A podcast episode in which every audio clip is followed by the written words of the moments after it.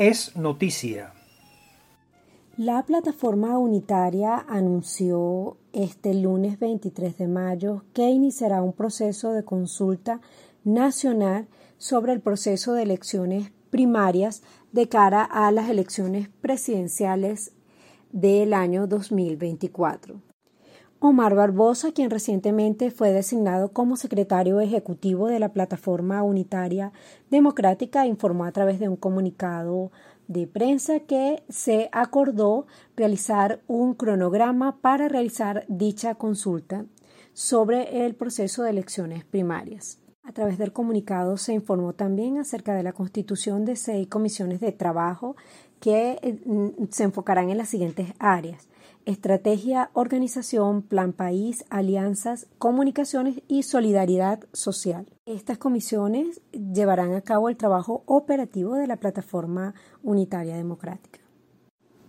La migración venezolana continúa en ascenso y actualmente el número de personas que salen diariamente del país se ubica en un estimado de 1.400 personas. Así lo informó Tomás Páez, coordinador del Observatorio de la Diáspora Venezolana, quien ha señalado que actualmente hay presencia de venezolanos en más de 90 países y en más de 400 ciudades. El profesor Tomás Páez, quien ha hecho estudios exhaustivos sobre la situación de la migración venezolana, ha señalado que hasta el año 2014 migraban 120.000 personas por año y a partir del año 2016 pasamos a un estimado de 1.300.000 personas anualmente. Un grupo de familiares de víctimas de violaciones de derechos humanos en Venezuela acudió este 23 de mayo ante la Corte Penal Internacional donde relataron sus casos y presentaron eh, evidencias de los hechos ocurridos. La información la dio a conocer el parlamentario y expreso político venezolano Wilmer Azuaje, quien a través de su cuenta en la red social Twitter aseguró que, cito, tuvimos una reunión con una comisión de alto nivel de la Fiscalía de la CPI para que, por primera vez, víctimas pudiésemos presentar y exponer nuestros casos e introducir evidencias de varios otros. Azuaje estuvo acompañado por Sujeimar Armas, madre de Neomar Lander, por David Vallenilla, padre del joven David Vallenilla, por el hermano de Óscar Pérez, Luis Armando Pérez. A su salida de la reunión que sostuvieron en la Corte Penal Internacional, aseguraron que continuarán luchando por conseguir justicia y por el cese de la impunidad. La Oficina de Migraciones de Perú a través de un comunicado informó que declara nula la expulsión de ese país de la activista venezolana Paulina Fachín. Paulina Fachín está residenciada en Lima, Perú desde hace 10 años y en ese país realiza actividades humanitarias en beneficio de personas en situación de vulnerabilidad, en especial de migrantes venezolanos. Fachín ha sido también una activa defensora de los derechos humanos y ha denunciado las vulneraciones contra los derechos humanos que se registran en Venezuela.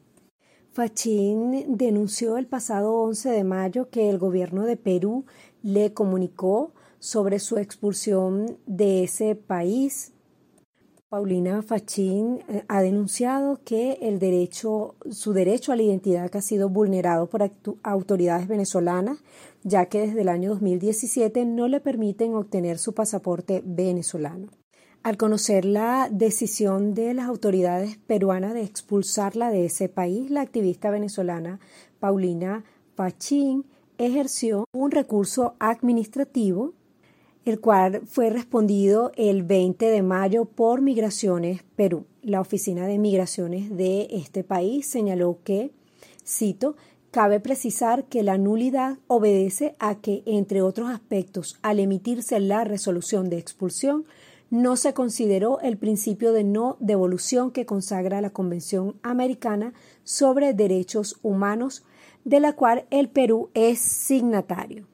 Seguiremos muy atentos a este caso y esperamos que se respeten todos los derechos humanos de la activista venezolana Paulina Fachín. Amigos, vamos a una pausa y volvemos con más de venezolanos siempre.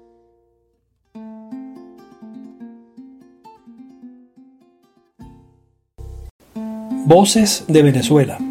Apreciados amigos y amigas de Venezolanos Siempre, hoy tenemos el inmenso gusto de conversar con el padre Joseba Lascano, quien está liderando la causa por la beatificación de Abraham Reyes y Patricia García, quienes son cofundadores del movimiento de educación popular Fe y Alegría. Buenas tardes, padre Joseba, bienvenido a Venezolanos Siempre.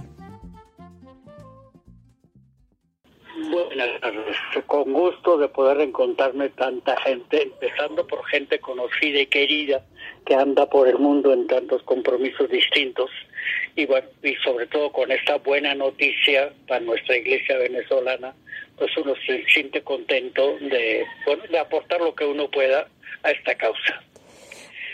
Padre, quisiera que nos cuente quiénes fueron Abraham Reyes y Patricia García. Pues, en primer lugar diría, son como tantos venezolanos nacidos en el campo, llegados a la ciudad. Gente pobre, muy pobre.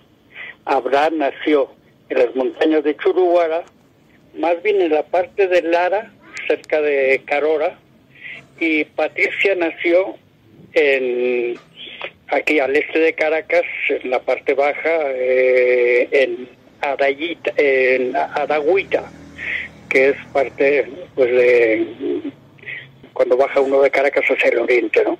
Sí, en, en, Barlovento, pues, ¿no?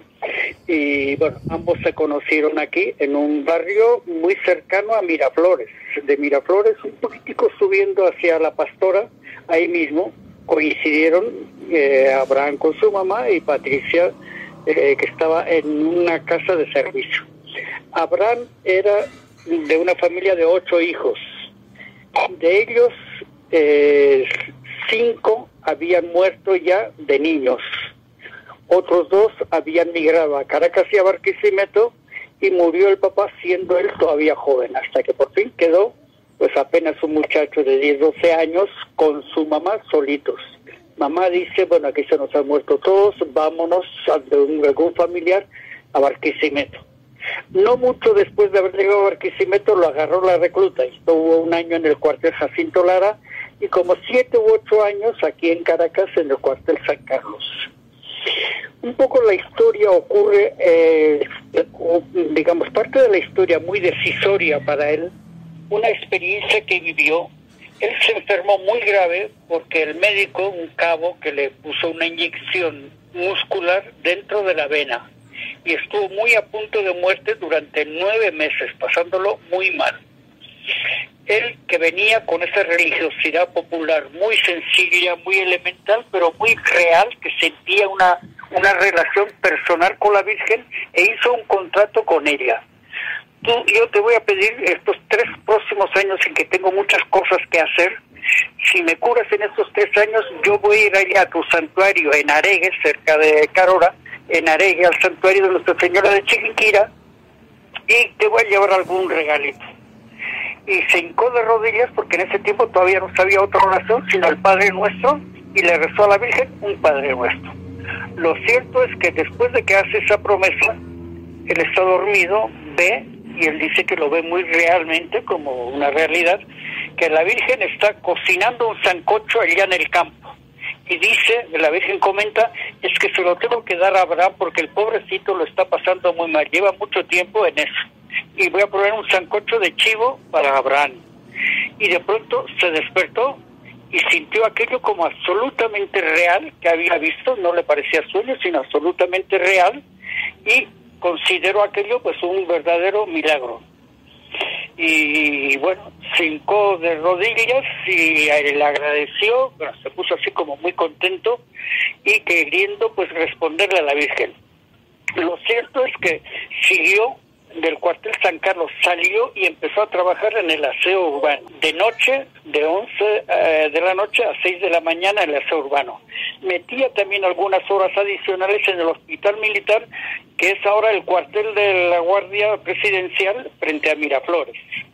ahí en el hospital militar, pues completaba también algún sueldo y ahí conoció a Patricia. Eh, cuenta de una manera muy encantadora que se encontró con Patricia, la vio que estaba con unas amigas al lado de la calle y bueno, pues mutuamente cuando se miraron se sonrieron ambos y él se acercó y le invitó a caminar. Y ella le dijo sí y la llevó a la iglesia de la pastora, la divina pastora con sus ovejitos, como cuenta él, una cosa que le encantó. Lo cierto es que al poco, bueno, empezaron a, a vivir juntos, al poco rato eh, un doctor, el hermano del famoso padre Barnola, le dice, oye Abraham, ¿y por qué no se casa por la iglesia? ¿Y qué hay que hacer para eso? Pues bueno, los padres jesuitas tienen la santificadora del hogar que preparan y casan sin cobrar absolutamente nada. Y bueno, hicieron eso y se pusieron a, a construir la casa. Al poco rato la casa se les quema. Y con la casa eh, quemada, pues dicen, pues vamos a construir de verdad una casa grande para los hijos. Para ese momento de que empiezan a construir, ya eran cuatro o cinco hijos los que tenía, cuando terminó de construir ya eran seis y el séptimo en la barriga de ella. Y en ese momento cuando termina todo que ve tan bello, dice, se hinca de rodillas y le dice a la Virgen, pues que sí, que esa casa es suya, le entrega la casa a ella él, siente eso, ¿no? De que en esa devoción. Padre Joseba, ¿en qué momento se da el encuentro entre la familia de Abraham Reyes y su esposa Patricia García con el padre José María Velaz? ¿Y en qué momento y cómo se concreta la formación del primer colegio de fe y alegría? Lo cierto es que el padre Velaz eh, había ido con los universitarios, recién fundada la Universidad Católica, entendía Velas que para los formación de los universitarios era bueno que vivieran la experiencia de los ranchos que empezaban a desarrollarse al oeste de Caracas. Y llegaron ahí y se encontraron y en la primera comunión de los muchachos que prepararon, Velas dice, aquí si no dejamos una escuela hemos perdido todo el tiempo, todo el trabajo que hemos hecho, porque nosotros nos tenemos que ir. Y hay que dejar una escuela, pero no conseguían ningún sitio. En todo caso, estaban en ese momento en el local de arriba de la casa grande que había construido Patricia y, y Abraham con sus manos. Patricia buscaba el agua desde cerquita de Miraflores, dos kilómetros de distancia, con una lata de aceite llena de agua en la cabeza y dos baldes en sus manos, subía tanto el agua para beber como para cocinar y el agua para hacer la masa y hacer los ladrillos de cemento con lo hicieron ellos con sus manos. Y de esa manera construyeron esa casa hermosa con el piso de abajo donde ellos se quedaban a vivir y el piso de arriba donde se tuvo el catecismo y entregó la casa esa para que para que pudieran pues empezar la escuela, ¿no? Eh, eso fue, pues, el, digamos, el hecho fundamental de nacimiento. Para Velas, eso fue una confirmación de una hipótesis que él iba madurando y fue la gran confirmación que le dio ya la decisión de empezar con fe y alegría. La conclusión a la que llegó Velas es, todos tenemos más de bueno que de malo. Por consiguiente, todos somos convocables si nos levantan una bandera que vale la pena. La educación de los pobres, para transformar la sociedad vale la pena, pues levantemos la, bandera de la educación de los pobres. Esa fue la lógica del pensamiento y con la experiencia de Abraham, que en ese momento le estaba entregando, pues empezó ya la primera escuela. Al día siguiente pusieron un cartón, escuela, se abren inscripciones para niños varones. Y entraron 100 niños sentados en el suelo porque no tenían ni sillas, ni bancos, ni nada. Empezaron así sencillamente. Incluso un poco más adelante, como en aquel tiempo no había educación mixta, en la educación privada no había educación mixta, Velas encargó a los universitarios que averiguaran a ver si conseguían alguna otra casa para las niñas y no consiguieron. Entonces se entera el padre Velas que estaban estos universitarios buscando esta casa, se siente muy molesto, va donde el padre Velas le dice, padre, usted no me tiene confianza, pues tómese también la parte de abajo, donde vivimos nosotros. Pero Abraham, ¿qué van a hacer ustedes? No, nosotros nos arrinconamos en este rincón y queda mucho espacio. Y abrió la escuela para las niñas abajo, 70 muchachas, 70 niñas que empezaron la escuela, con tres maestras de apenas 17 años que apenas tenían sexto grado. De manera que así empezó con tanta debilidad esta fe y alegría que hoy en día es el mejor producto venezolano de exportación que está ya prácticamente en toda América Latina, está en Italia y en España con funciones muy significativas y muy bellas dentro de la dimensión esta educadora y atención a los necesitados, está ya en tres países de África y seis más que están queriendo comenzar también en África y hace unos meses comenzó también en Asia, en el puro corazón, en Katmandú, precisamente, ¿no? Que es así como el núcleo más del corazón de Asia. Y bueno, pues este fenómeno tan enorme de este mejor producto venezolano de exportación empieza con esa sencillez. Amigos de venezolanos, siempre vamos a una pausa y al regreso continuaremos conversando con el sacerdote jesuita Joseba Lascano. Estamos de regreso en Venezolano Siempre, voz y señal de los venezolanos en el mundo y continuamos conversando con el padre Joseba Lascano, sacerdote jesuita, promotor de la causa de beatificación de Abraham y Patricia Reyes, cofundadores del movimiento educativo Fe y Alegría. Padre Joseba, al escuchar la historia de cómo se creó el primer colegio de Fe y Alegría, uno puede identificar claramente el servicio, la fe, el amor y la capacidad de, de ayuda que tenía la familia Reyes.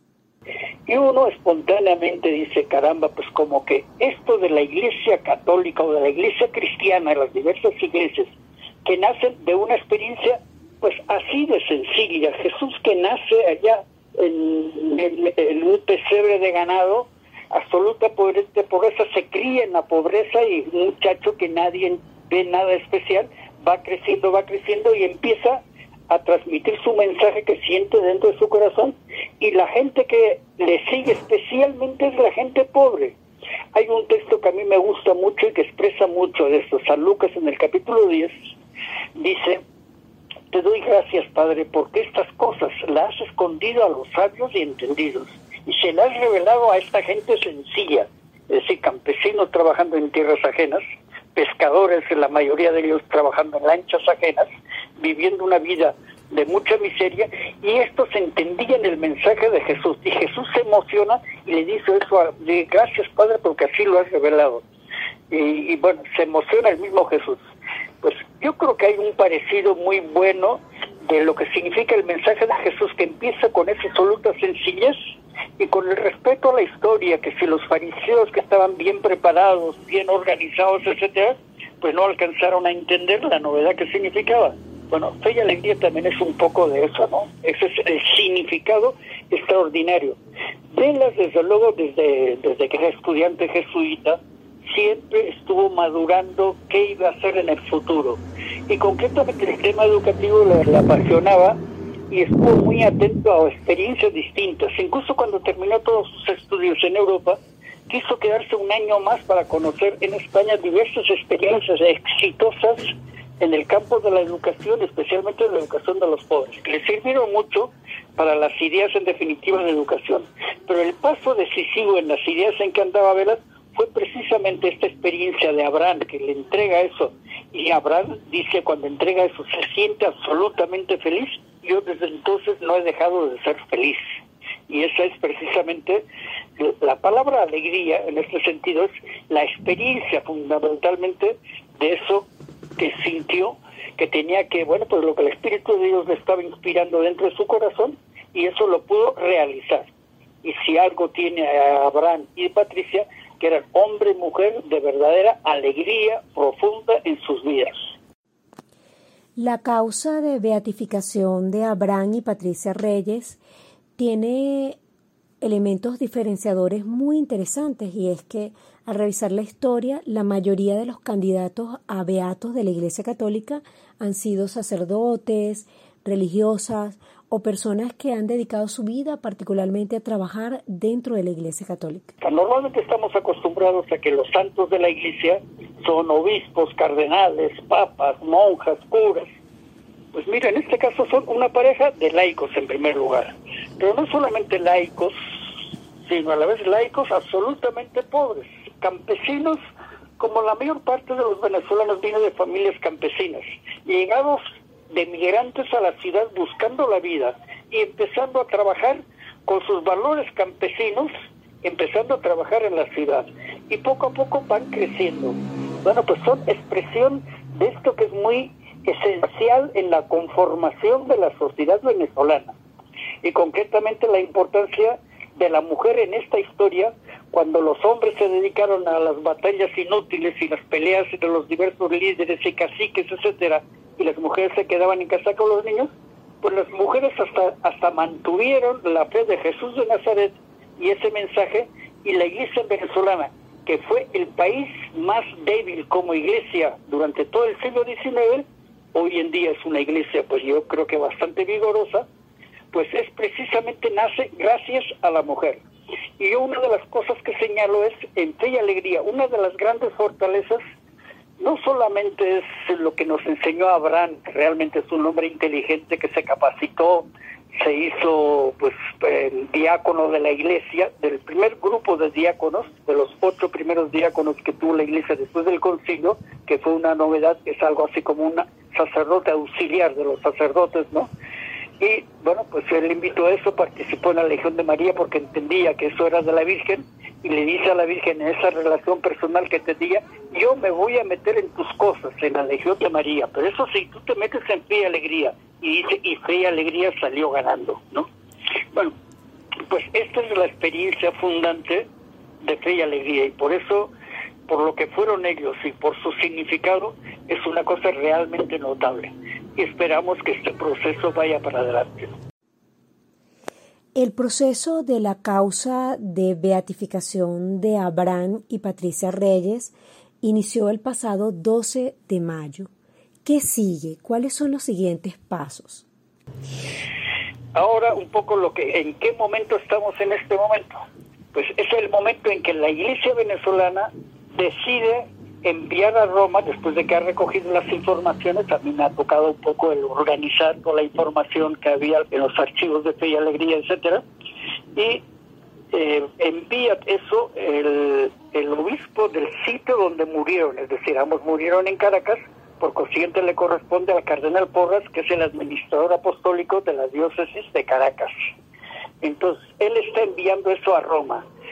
Poquito antes de la pandemia, los obispos de toda Venezuela reunidos aquí en Caracas decidieron por iniciativa del cardenal que fuesen todos los obispos los que hicieran la solicitud, que no fuera solamente el administrador apostólico de Caracas, sino porque el cardenal quiso que fuera así, que todos los obispos dieran su apoyo. A mí me invitaron para que expresara un poco la vida de, de Abraham y de Patricia, y a esa solicitud que está ya guardada, esperando la oportunidad la pandemia nos retrasó, pues ahora ya se decide mandar a Roma. En Roma, la Congregación de los Santos estudia toda esta información que estamos enviando. Oficialmente lo está enviando pues el señor cardenal. Allá lo estudian en unos cuatro o seis meses máximo y responden si les parece que la cosa es correcta, que parece que sí, que vale la pena, etcétera, y responden con un nil obstáculo, significa nada impide, pueden seguir para adelante ya en ese momento que se tiene el Nilo de la Congregación de los Santos, son considerados como siervos de Dios. Y empieza entonces, hay que formar un tribunal aquí en Caracas, con todas las formalidades del tribunal muy en serio, que investiga, investiga los materiales recogidos, los testimonios recogidos, llama a esos testigos, certifica que sí es verdad, ellos hacen su juramento de que es verdad eso, hacen nuevas preguntas, etcétera, consiguen más información. Por otra parte, también para y el siguiente paso de considerar los beatos de la iglesia, hace falta también algún milagro que, que porque han pedido la intercesión de ellos para curar una enfermedad grave o lo que sea que no tiene explicación científica y que se considera como milagro, bueno, eso se requiere, ese es el paso siguiente en el que se va a trabajar. Si se consigue todo eso, se vuelve a enviar a Roma y allá se forma otro nuevo tribunal. Un tribunal también muy serio que estudia todas las informaciones, puede pedir más informaciones, etcétera. Y después de, de, allá, pues viene la respuesta, ¿no? Y si hay ese milagro, lo que sea, pues puede ser ya la decisión de considerarlos ya, pues, beatos, ¿no?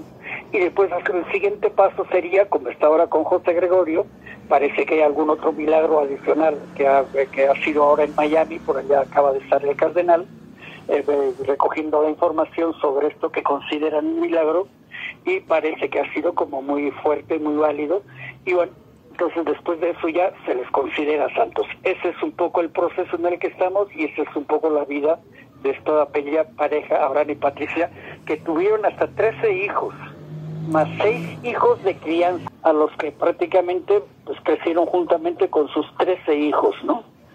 Nacieron más o menos con una distancia de año y medio, de una manera muy significativa, eh, los 13 tienen diferencia de año y medio, excepto los dos últimos que tienen la diferencia de 3 años. Amigos, vamos a una pausa y volvemos con más de venezolanos siempre.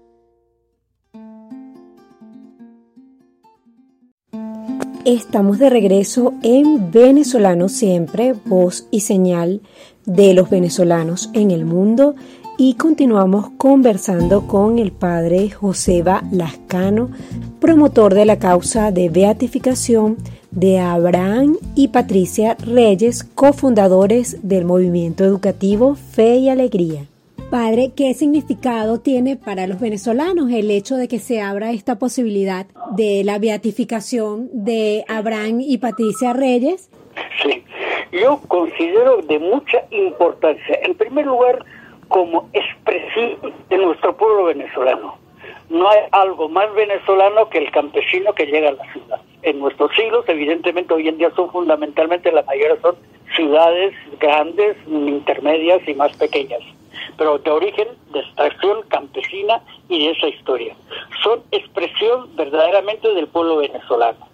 Son expresión de unos laicos, hombre y mujer, y hombre y mujer pobres y sencillos, que se toman la vida en serio, en serio también lo que aprendieron de religión, lo que aprendieron de la Virgen, que es como nuestra mamá y hay que tener una relación filial de absoluta confianza, etcétera, y lo vivieron así.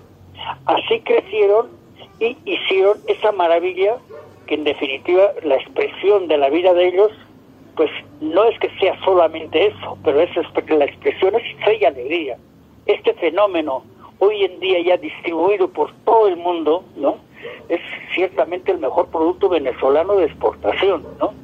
De manera que eso creo que es una cosa indiscutible hoy en día estamos en, pues en, todo el mundo prácticamente en cuatro continentes de los cinco que forman nuestra, nuestra tierra, pues hoy en día Fe Alegría es muy conocida y empezó con esa debilidad campesinita y de la campesinita, que se quieren, que se gustan, que empiecen a vivir juntos y hacen su vida.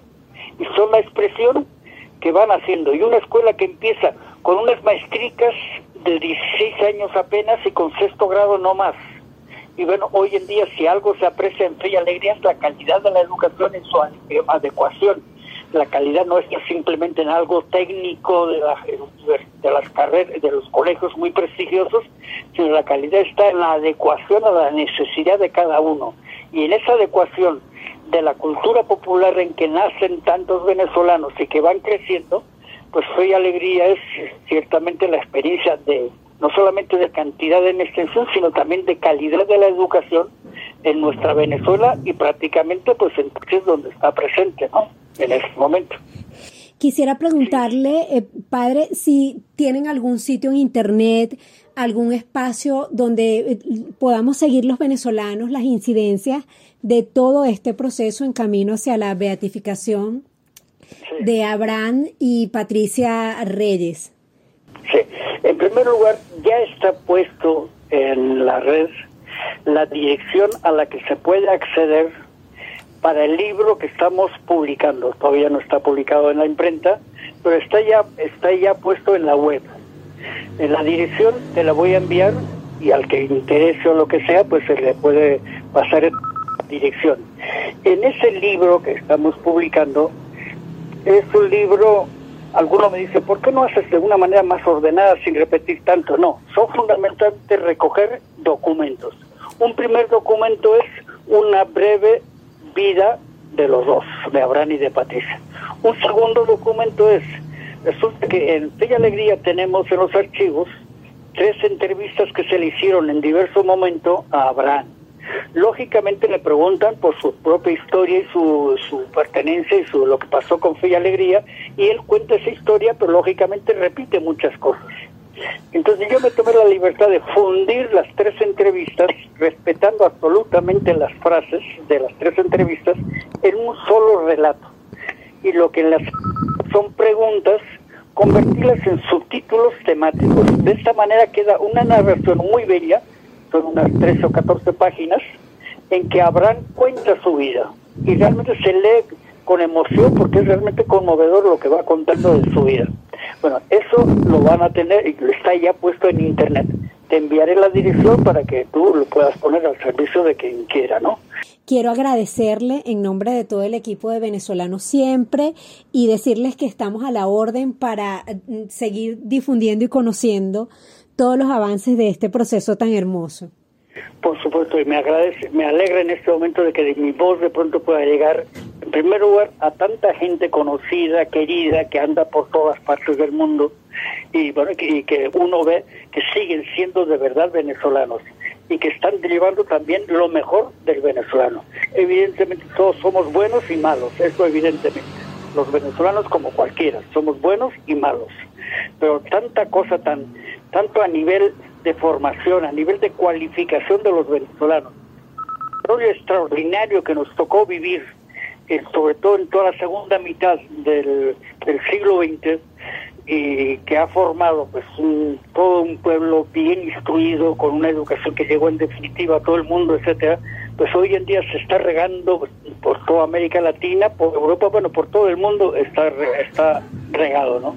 Y bueno, pues evidentemente a mí me conmueve incluso pensar y recordar tantos nombres queridos que uno va recordando de los que estuvieron aquí con nosotros y ahora andan por ese mundo.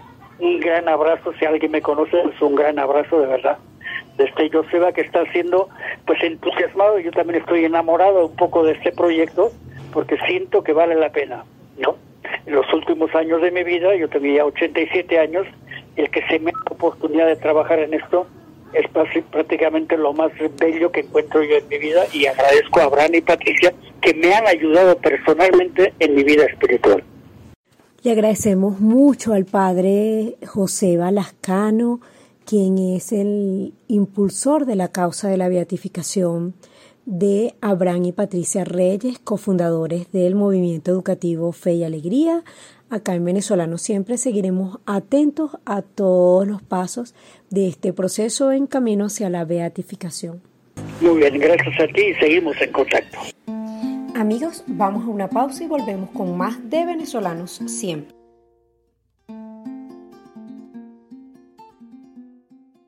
Notas en positivo.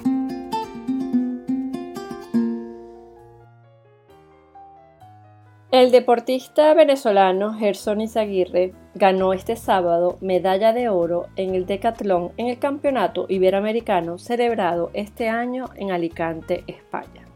El decatlón es una prueba combinada de atletismo que incluye cuatro carreras, tres lanzamientos y tres saltos. El primer día de competencia se realizan las pruebas de 100 metros planos, salto largo, lanzamiento de bala, salto alto y 400 metros planos. El segundo día se realizan las pruebas de 110 metros con vallas, lanzamiento de disco, salto con garrocha, lanzamiento de jabalina y 1500 metros planos. Izaguirre, quien ha entrenado en España en las últimas temporadas, superó su marca personal por casi 300 puntos, alcanzando un total de 7.827 que le dio la medalla de oro delante del portugués Edgar Campre, que obtuvo 7.729, y del local Bruno Coming, quien alcanzó 7.668. En otras noticias deportivas, el World Athletics certificó oficialmente el récord de los 15,74 metros alcanzada por la venezolana Julimar Rojas en el Campeonato Mundial de Atletismo Indoors Belgrado 2022 en Serbia. La hazaña de la reina del salto triple fue plasmada en los libros de hazañas, luego de que el atleta batiera su propio récord mundial bajo techo de 1543, establecido en Madrid el 21 de febrero del 2020, y también superará su récord mundial al aire libre de 1567, establecido el 1 de agosto de 2021 en los Juegos Olímpicos de Tokio. El director del Observatorio Venezolano de Violencia, Roberto Briceño León, fue designado como el nuevo miembro vitalicio de la Academia de Ciencias de América Latina. El investigador venezolano pasa ahora a formar parte de esta institución dedicada a la ciencia, cuyos integrantes son seleccionados entre científicos destacados por la alta calidad de su labor de investigación y por su dedicación al servicio de los fines de la CAL. Junto a Briceño León fueron también incluidos el fundador y director de Incubadora Venezolana de la Ciencia, el doctor Alberto Panís Mondolfi y la doctora María Eugenia Grichet. En días pasados, la joven venezolana María Victoria Carbone, oriunda del estado portuguesa y estudiante de cocina en el New City College de Londres, ganó junto a sus compañeros de equipo Sam Paoli y Paolo de la Cruz el prestigioso Country Range Student Chef Challenge 2022, organizado por el gremio artesanal de chef en el que participaron ocho universidades de todo el Reino Unido bajo la supervisión del chef Jeff Mason. La final implicó una preparación en vivo por 90 minutos frente al público. Y para terminar y seguir en la onda culinaria, tenemos que por segunda vez consecutiva la empresa tachirense Charcutería Alemana, fundada en 1954, conquistó cinco medallas de oro y una de plata en la Feria de la Cámara Alemana de la Industria Cárnica 2022, realizada entre el 14 y el 19 de mayo en la ciudad de Frankfurt, Alemania. En esta oportunidad, Charcutería Alemana compitió con más de 600 maestros cárnicos procedentes de todo el mundo. Los productos elaborados y sometidos a consideración del jurado fueron longaniza, el chorizo carupanero, la chistorra parrillera, el chorizo selva negra y el paté de hígado confitado, los cuales recibieron la medalla de oro a la excelencia, mientras que la morcilla de parrilla logró medalla de plata. En la edición del 2019, Charcutería Alemana fue reconocida con cuatro medallas de oro con los productos chorizo antioqueño, uruguayo, extra picante, chorizo criollo y salami cabarón.